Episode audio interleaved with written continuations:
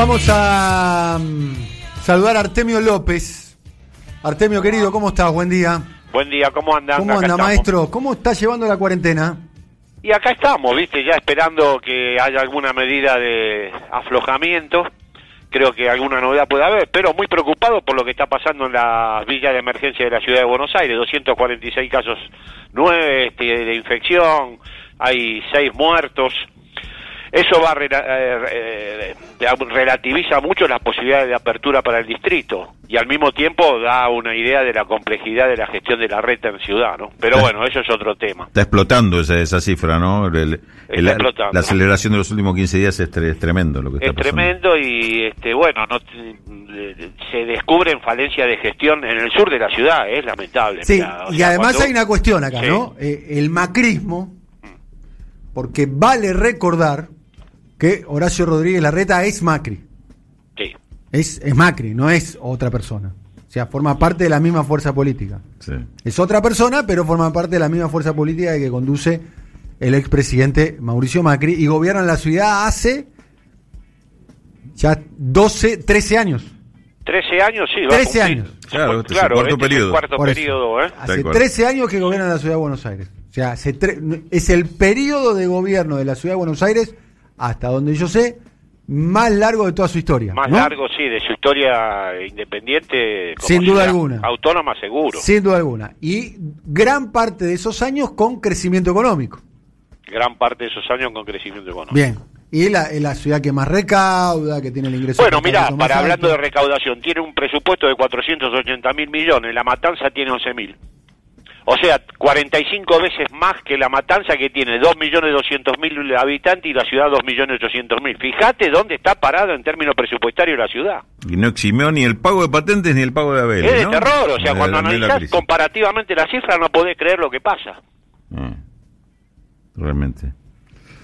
Bueno, a todo esto se está, pareciera ser que está terminando la, la llamada luna de miel, la Exacto. tregua por parte de la oposición, ¿o no? Bueno, nosotros nunca creímos que iba a durar mucho. Digo nosotros, un colectivo, o sea, creo que en parte también la línea que fuimos desarrollando en estas intervenciones estaba por ese camino.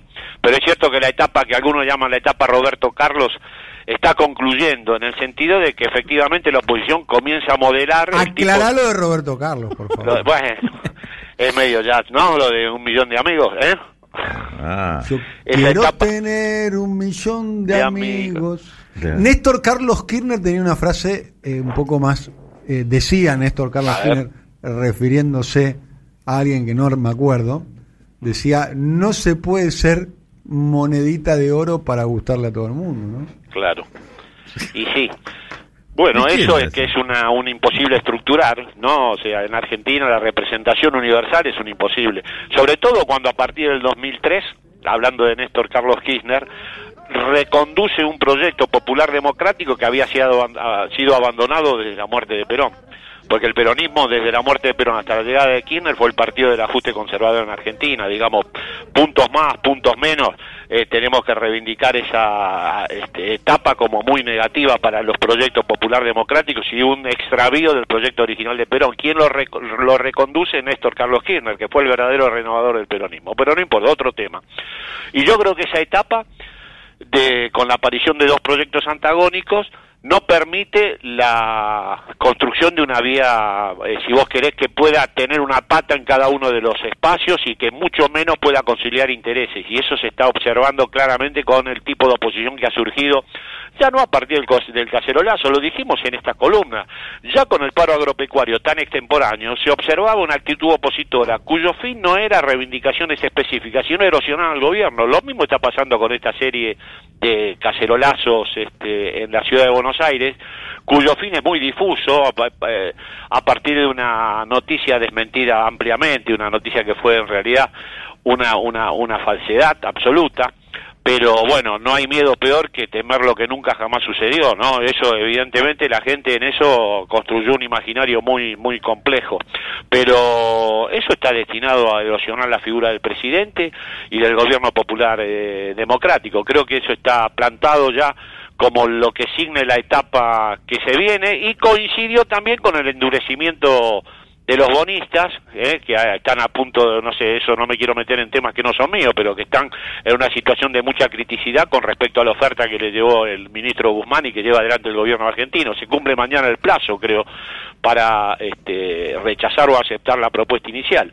O sea, hay todo un movimiento de opositor articulado, coronado, por supuesto, por una gran intensidad de críticas por parte de los medios opositores, que muestran que el tipo de oposición en Argentina para con el gobierno va a ser implacable y que en realidad la grieta no era una cuestión de temperamentos individuales, sino de proyectos de país muy distintos y antagónicos, y que ir por sobre la grieta y sobrevolarla puede ser una retórica aceptable, o sea, un si vos querés como una forma de presentación en sociedad que hasta queda elegante, pero después en las políticas concretas no, no es viable. Y de hecho el gobierno nacional muestra que el rumbo que ha elegido confronta seriamente con un sector de eh, la opinión pública, un sector de los intereses concretos vinculados a los medios, a los acreedores y claramente a sectores de los sectores de poder doméstico, el sector financiero, el sector agroexportador, y no, no, en ese, en ese sentido no va a tener de tregua ni va a tener de paz y tampoco creo